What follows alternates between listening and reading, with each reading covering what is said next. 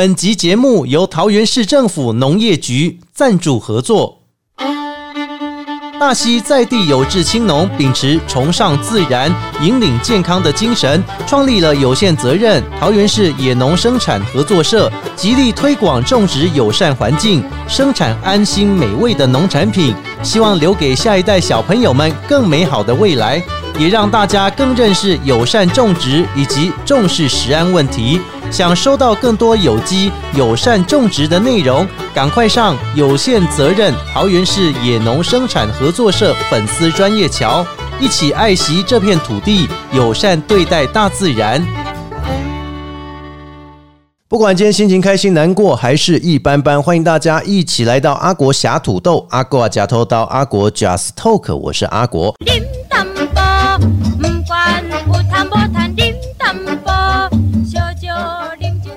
P a r k 节目开始之前，大家可以透过 Apple、Google、KK 吧、Spotify 还有三岸声浪以上几个平台搜寻“阿国”两个字，你就会找到阿国侠土豆的节目。不管要重听之前的节目，还是要追新的节目，欢迎大家踊跃加入。而且刚刚公奈这本哦，哎，觉得不错的话，请大家给我们小额赞助，让我们节目能够越做越好。在今天的 p a r k 节目单元当中呢，其实我们都知道台湾的青农哦越来越多，而且呢自愿回乡发展的，哎，马西不计其数哈、哦。为什么他们会希望说能够从事这个跟农业有相关的活动，来代表青农这个称号，在台湾呢可以说是越来越响亮的呢？又如何将这一些非常辛苦的农业能够转变成他们的兴趣呢？所以今天呢也非常的荣幸哦，邀请到的是我们高个子河谷的吴正阳先生来到节目当中。不过呢，在请他自我介绍之前，我先要给大家共解哦，这个高个子河谷农田以及用这石门大圳的第一道清澈的水源，而且呢，他们是有机种植、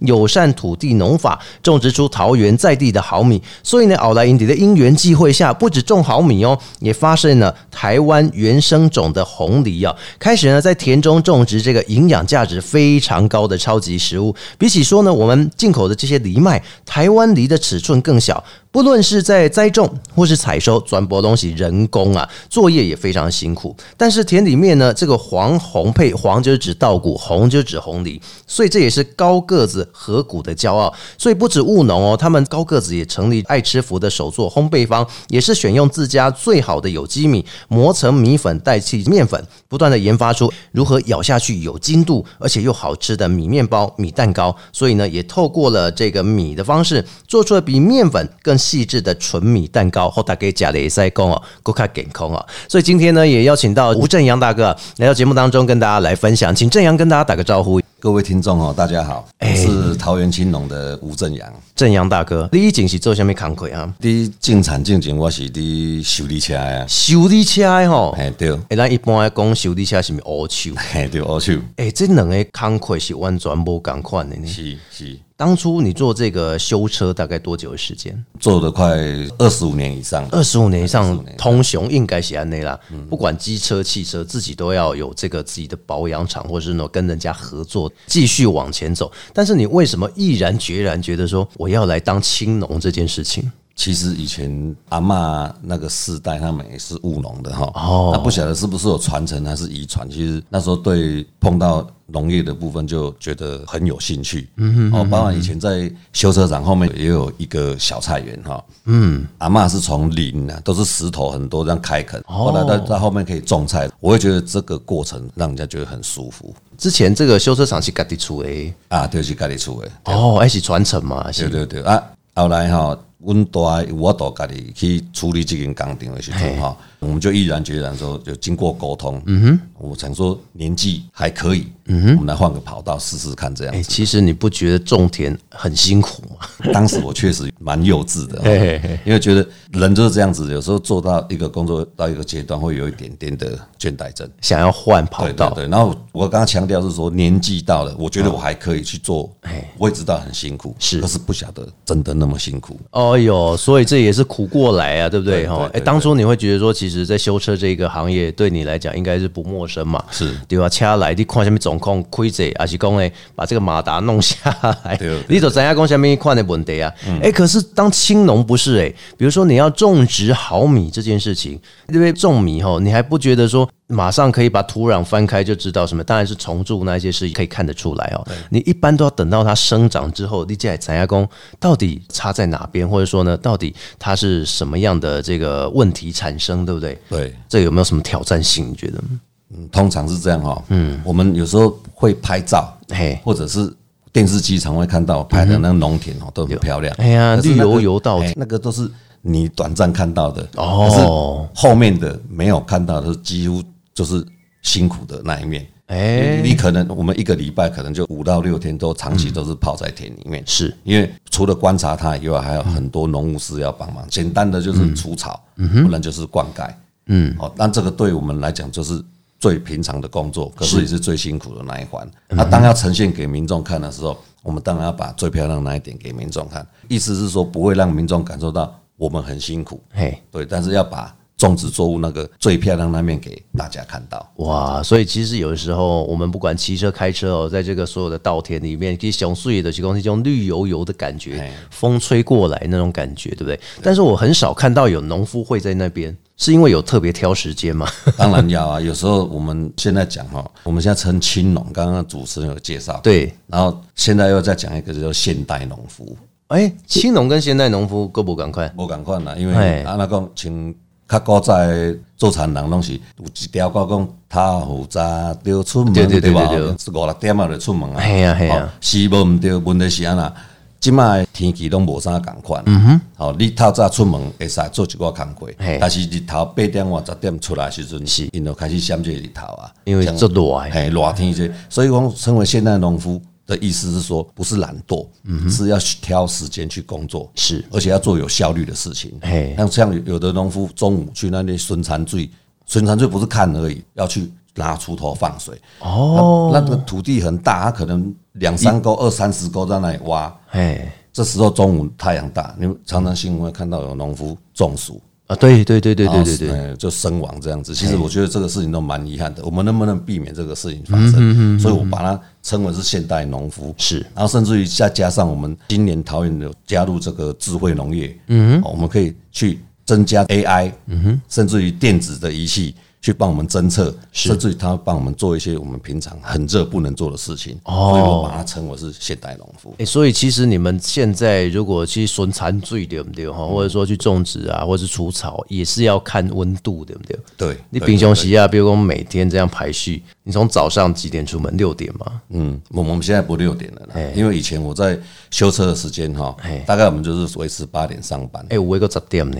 啊，对啊，我我今麦更较晚，我有观察过较晚。我讲你讲哈，上班时间、下班时间也跟以前不太一样。嗯，对他可能做到晚上十点，所以你能够讲说你很懒惰吗？嗯，不见得啦。那你平常 schedule 都按照摆？哎，按那摆，比如说我生活模式还是没办法改啊。比如说以前就是固定八点，八点我们就会到上班日去那边。可是有时候现在八点太阳就已经很大了，很大对我们就尽量去抓室内的事情。嗯，然后把室室内的事情把它完工之后呢，到下午以夏天来讲哈，是。三点左右，它的太阳威力没那么强了，哦。我们就会出门开始做田间的事情。比如上午你是处理，比如说比较室内的自己农务的事情。所以下晡三点以后有可能啦，夏天三点以后会到惨的去对。哦做这些工课啊呢。对对对，因为我们这边讲是讲看天食饭，是是看天食饭是。一般民众对我们农业通俗的讲法，对。而是真的看天食饭，这应该是改做看天做代志。哎呀，今麦日头哈，不是以前的日头呢，这个温差也差了五到六度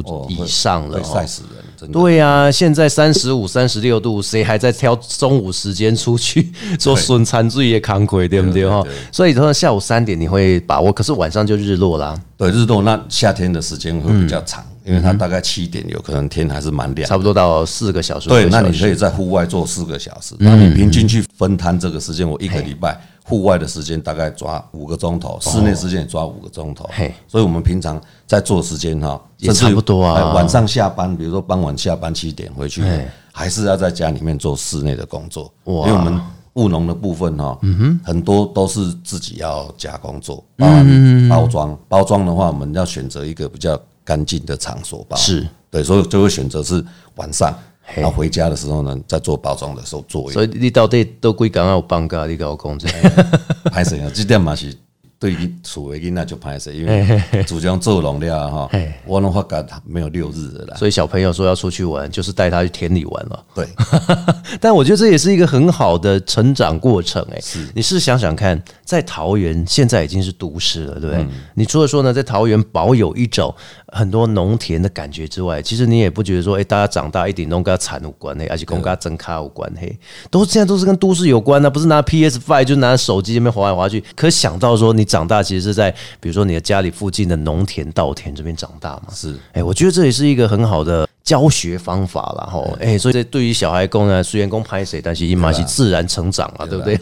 我我哪在问的是用自然的方式去带，为什么？因为人家讲说，爸爸做上面哈，嗯，孩子就跟着做。是那我们从种植这一块已经转到做农游的部分哈。哎呀我也是希望说，在这个部分，除了在田间里面、嗯农田里面带给孩子最自然的教育之外，再来不能脱离人群。是我们把客人带到农田里面的时候呢，跟客人互动的方式，也让孩子在从中得到学习。啊，那你家里应该有很多这种古代的农器，对不对？农业器具我我们家的那个以前务农的地点是在埔里啊。哦，这红的哎，呢，就很啊，而且哈，隔代没在做了，那个部分其实有了，叔叔留着，但是不多了，不多，对不啊，多。无个老可以来家东这边。有啊，有有老迄像古早迄蓑衣，所以不是切丢啊呀啊，，个有迄呃，你讲迄种风骨机，对对对那对风骨机现在有我的叔叔有保管着这样子，哦。对没有，当然不可能那么忘本说那个东西全把它这两个算是最基本款的哦。对。基本款，有的是铁的部分哦，是。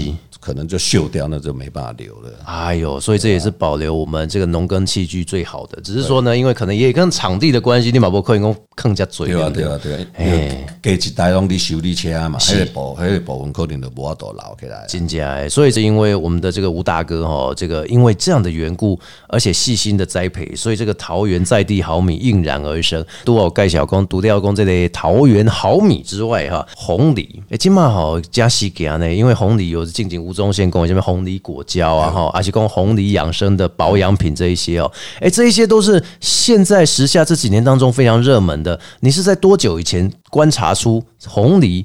是可以拿来做我们的这个种植的经济价物呢？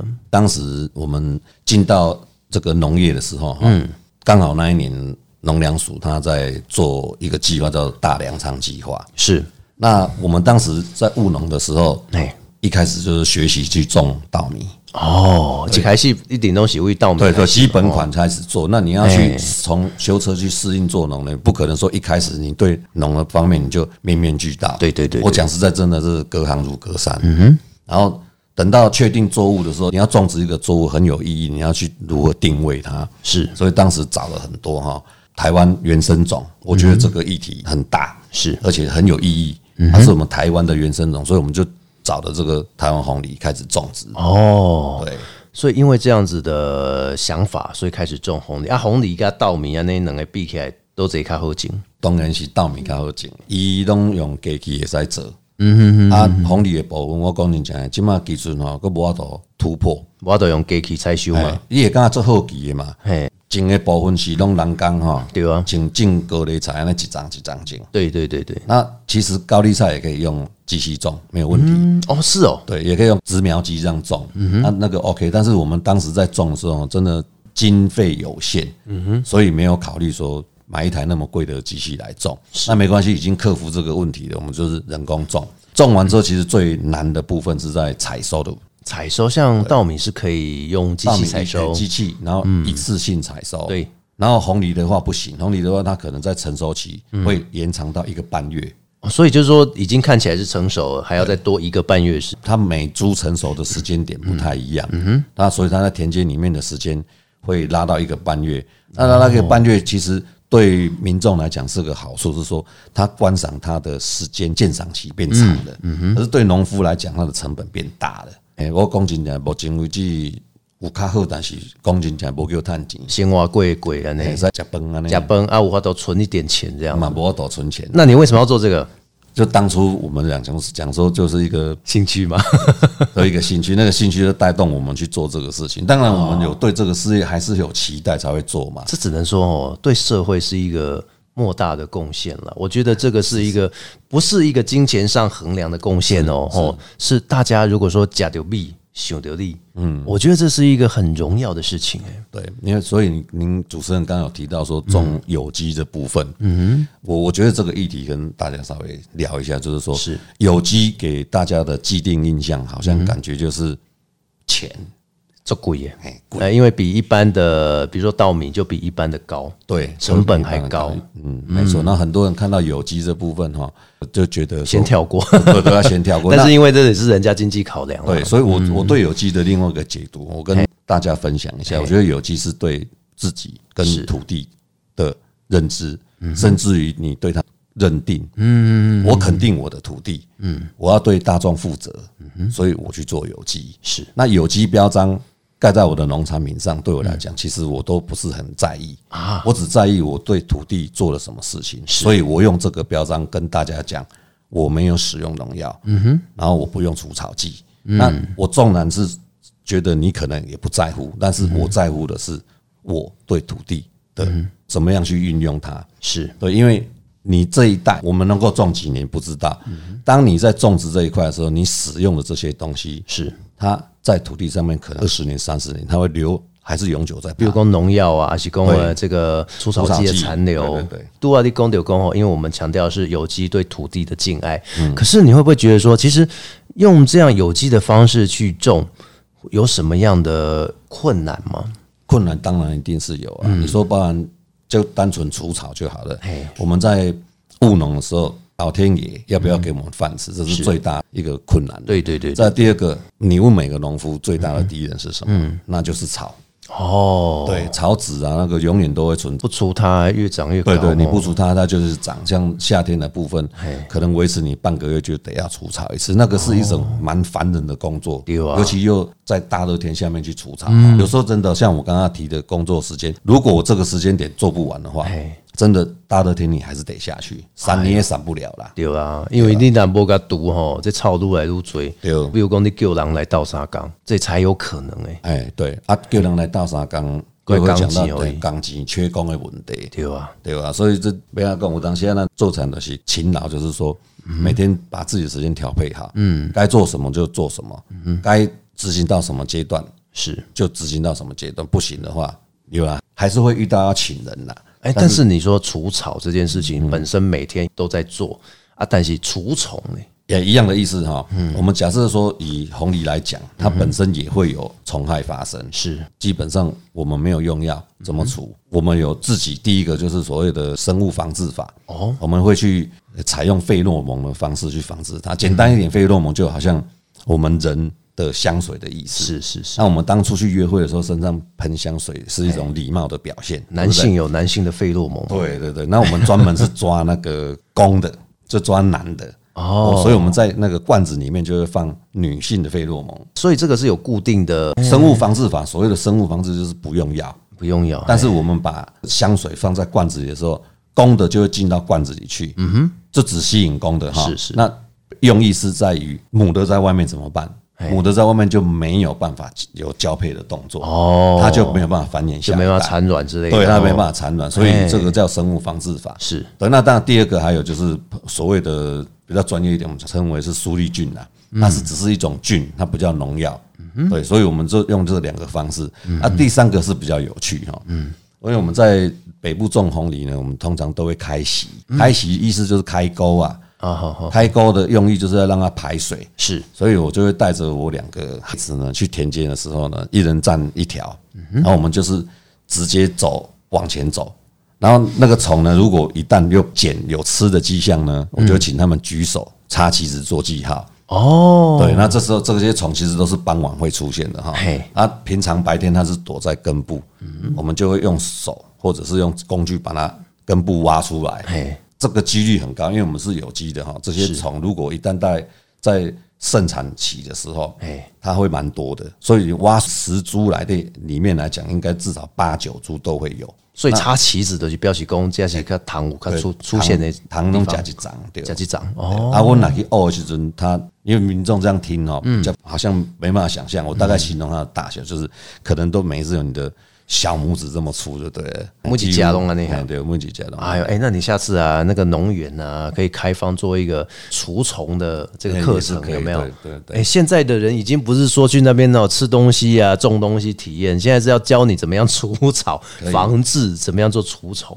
对，我真的下次开一门课。另类的啦。对，就说因为现在很多同学啊，或者说很多的小朋友可能看到虫子会害怕，啊，你有一个卖惊嘛，你都可以理嘛，哦，哎，会使我刚刚这个点子之后，因为 哎虫虫基本上它它不会咬人啦。重点是它也不见得是害虫，它对农田的农作物会是害虫，对但它对于人不见得是害虫。对，没错。哎，所以这都是跟大家讲吼，你的这三种三种方式来做除虫，要不然除草除草免不了嘛，哈，每天都一定要帮忙去除。那跟那这个是逃做不了，明仔载继续做，哎没事，给 因为无人会给你倒做。对吧？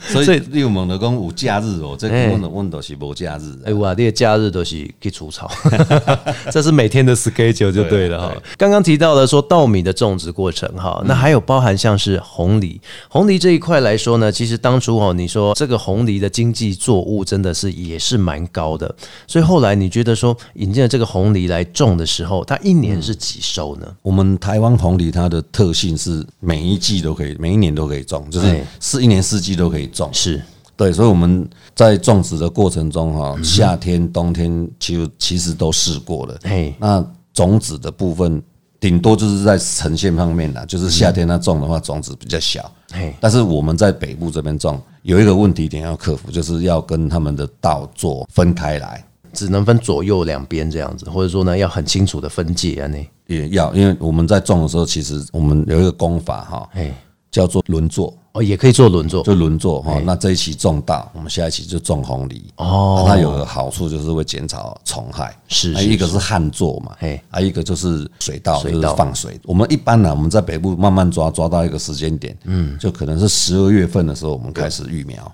嗯，那元月份的时候呢，我们就下苗，嗯，然后等到四月份到五月份的时候，我们就采收，因为它大概是冬天的时候生长期大概会在四个月左右。所以其实一般来讲，水稻是比较偏向于因为要引水灌溉嘛。对。那对红梨来讲，我觉得有点像是哈，我们在金门的时候看到高粱的啊种子，是是是。阿马克林工地狗矿的小麦种子对。哈，它是比较属于土壤可以不用那么多水分。对，没错。但是这你冷平安呢，其实哈这个种植方式就不太一样了。所以后来你有没有什么样的做法？比如说，除了像刚刚讲的这个第一期可能水稻完之后，你就换红梨啊那哈对。哎，啊，贤那东抽地的选工这样轮作之后哈，啊红梨为什么会变成说是你也想要来参与其中？是因为它有任何的好处优点给大家吗？当然，因为我们当时在挑的时候，嗯，第一个是台湾原生种嘛，很有意义，然后再也知道说它其实是被人家称为是超级食物。超级食物啊，但是超级食物个拍景。的排景，个人工。有个人工，啊，毋过咱咧讲啦，咱即摆既然选即道落去做啊，吼，人讲头毛细了，咱就好好啊做，啊，对对啊推广的部分咱就好好啊去上，嗯，我我伫遮简单甲大家介绍伊的营养分啦，哎，对这个要介绍上简单就是讲，譬如讲咱人去食牛排，哎，咱食牛排就是为了要摄取伊的优质蛋白。对对但是食牛排有一个歹处，嗯哼。伊是动物性蛋白，啊，咱即摆有下面红梨也叫你有营养，就是伊的蛋白质哈，跟牛肉其实是相对等的。哦，意思是说，你吃一百克的红梨，就等于是吃了一百克的牛肉，意思是一样的。这只是一个是植物性，一个是动物性，对对对，所以红梨的植物性蛋白它不会造成你身体的负担。是对，所以我也建议大家红梨的部分呢，可以多摄取。但是这个有一个问题点就来了，我们常常在市集、荣物市集卖贩售这个。我刚才讲说跟大家介绍它是很营养的哎，那你可以多吃，但是有没有固定到底吃多少？我在这边做个小推广哈，一个人的成人量大概抓每天就三十公克以内就好。三十公克内，你会觉得啊，为什么吃可以就吃那么少就有用？其实好的东西、营养的东西，我们的吃法都得要正确。哦，那是吃多就有用，对，不是吃多就有用。那很多民众都会误解哈，都把它当做是哎。米饭来加对米饭、芝麻粉这样子，吃太多了就帮助就不大了。因就为停在那边哎，我们人体能够摄取的营养量哈，都固定好了。是。你吃太多了，就是代谢掉，嗯哼，代谢掉就是造成一种浪费。对对对对，对，所以我在这边跟大家小小的呼吁一下，好东西呢就要找对正确的吃法。它会不会它可以跟饭一起煮来吃吗？对，跟饭一起煮。那刚刚那个阿国问的很好哈，就是因为刚好让我提到一点，很多人对红梨的认知知道是好东西，可是问题点来了，怎么煮它呢？哎呀，我们跟大家交流一下哈，红梨可以跟饭煮，嗯，但是不要跟米一起洗。哦，对对对对对对，那煮完之后，其实它营养价值不会流失，OK。但是它有个问题点是，你跟米饭一起煮之后，它会浮在上面，啊对啊，然后天然的花青素哈也会稍微退一下，可能就没那么漂亮。因为我们在做农油体验部分，很多妈妈都会觉得说，那现场的米煮的怎么那么漂亮，红米饭那么漂亮，啊自己煮来煮干呢。那拢袂水哈。那这边甲大家交流一下哈，无要紧，我下摆嘛是继续甲大家讲，但是有这个机会，我感觉就好的哈。你咧煮红米的时阵呢，麦甲米做回煮，嗯哼，就是米饭煮完了，嗯，你再把适量的红米呢倒在热饭里面，哦，然后用拌的方式哎，回焖十分到十五分，嗯，然后这时候你你们会有一个疑惑，就是这红梨没有经过烹调会熟吗？哎。我这个跟大家报告啊，红梨它本身缺点就是太小颗，嗯，可是这时候缺点对民众来讲呢，就是个优点，嗯，因为小颗它导热快，它就容易熟，嗯，所以这时候要用刚刚那个方式呢，你去焖熟它。这时候有个最好的好最大的好处就是它的花青素会绽放的很漂亮，所以定义的是供我们饭煮好之后，那其实这个红梨是另外洗干净之后，饭也熟了，你就把它倒进去，对均匀搅拌之后，再去电锅再焖个十到十五分钟，对。哎，这样就很漂亮。那个哦米饭那时候煮的温度很高嘛，对熟的温度很高，那你焖熟它，那不要焖过头，嗯，焖过头就等于你在太干了，对，那个红色的花青素就会自然就会稍微退一下，嗯，所以时间拿捏十到十五分，嗯，不要超过十五分，是，所以这也是大家公子要修皮薄了哈。哎、这个也不错。那但是我们都知道说这个红梨是干燥诶，里面要克服，因为台湾东西潮湿的气候啊。哦，对啊，这点我想到以前阮哋大开始种的时阵哈，嗯，我们刚开始种这个，老天爷真的对我们是很大的考验，嗯哼，因为阿果提到说怎么去晒干它，晒干提到一个关键字就是晒干它，对对对，我们当时种的面积哈，在南新里、大溪南新里这边高达四公顷多，嗯，那一次采收下来，那个量真的太大，没办法，所以我们那年遇到了我们桃园百年一次的这个冰险，哦，好，大家就有印象了。冰险完之后呢，隔了一个月又来个大潮，对，呃天气都已经异常了嘛，对不对？那这样讲，大家一定就有印象。我们就是从那一年开始采收那，起公诶，杜奥连平地都下冰雹那时候，哎，那那个是个真的天灾，天灾就贼。听起来对农作物来讲，那更是要不得。没错，按我们采收下来，其实讲实在一句话，几乎可以铺满整个学校的操场。它的面积它不能重叠，对红梨它是采收的时候它是很娇贵的，所以你都要一条一条安尼弄个均匀，创开安尼。对，应应应该是这样讲。我们采收是整株的哈，对啊对啊整株下来之后呢，它晒干的时候去敲它，它就会掉。哦，呃，其实跟一般的杂粮类都一样，都一样像你有提到那个高粱，高粱是这样子。对可是红梨的部分它更小颗，所以你地上就得要铺干净的帆布袋或者网子。对，对，所以那个一次采收量太多的时候，根本没有办法负荷。嗯，那为什么会提到那个下冰险跟大潮那一年嘿？我们把鹰架哈架了两三个，大概有三层楼高哈，全部把它绑起来，就像晒衣服一样。那我们那时候这样觉得，其实民众应该会觉得，嗯，这样子应该就没问题了，对不对？是。结果刚刚好就遇到那大潮，嗯整片的红梨，整间的红梨全部完蛋，啊，大是发霉，然后变黑。哇，所以那时候就对我们来讲是蛮大的打击呀。等于是说这个整个成本，你种植的成本全部都没了，拢无啊，嘿，拢无，因为乌啊无都卖嘛，心血也没了。无啊。但是这个真的很给我们狠狠上了一课哈。所以我们后来改变的方式就是，我们把它精致化。嗯哼，我们可以一年种两次、三次没关系，但是采收的时候一定要让它很彻底的干燥。是，对，所以这个部分等于是老天爷给我们一个很大的警惕。所以以后我们在做这个部分的时候呢，就会特别注意采收期这个时间呢，我们把场域找好，然后甚至于用一开始前期阴干的方式，而不是直接晒干。不要直接对着太阳。对对对，先阴干个两天，它水分有一点解掉不见了，我们再直接拉出来晒太阳。那当然也是看老天爷啦。是那一个礼拜甚至于半个月都是大太阳，那当然就直接去晒了。嗯，所以我们也是强调，我们作物采收的时候呢，它会有一个太阳位，是因为我们比较倾向用自然的功法，嗯，去让它变成成品这样子。最后可不可以请这个我们吴大哥跟大家分享一下，有关于如果说呢，很多的青农一起会回乡打拼，嗯，回桃园打拼，有没有什么样的建议给他们呢？嗯，基本上我我会直接建议哈，无论你要种植什么作物哈，嗯，先找到方向，再来就是销售的方式。哦，还有销售的哎方式，方销售的方式，我觉得是最重要，因为哎我觉得现在的青农哈，